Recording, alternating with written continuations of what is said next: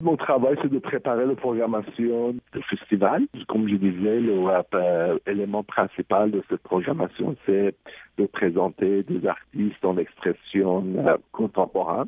Mhm. Donc, c'est un festival multidisciplinaire qui présente plusieurs expressions artistiques, soit la danse, euh, musique, cinéma, euh, art visuel, euh, littérature, théâtre, donc c'est vraiment très très varié. Nouveaux médias, même on a un volet art culinaire, donc c'est très très varié.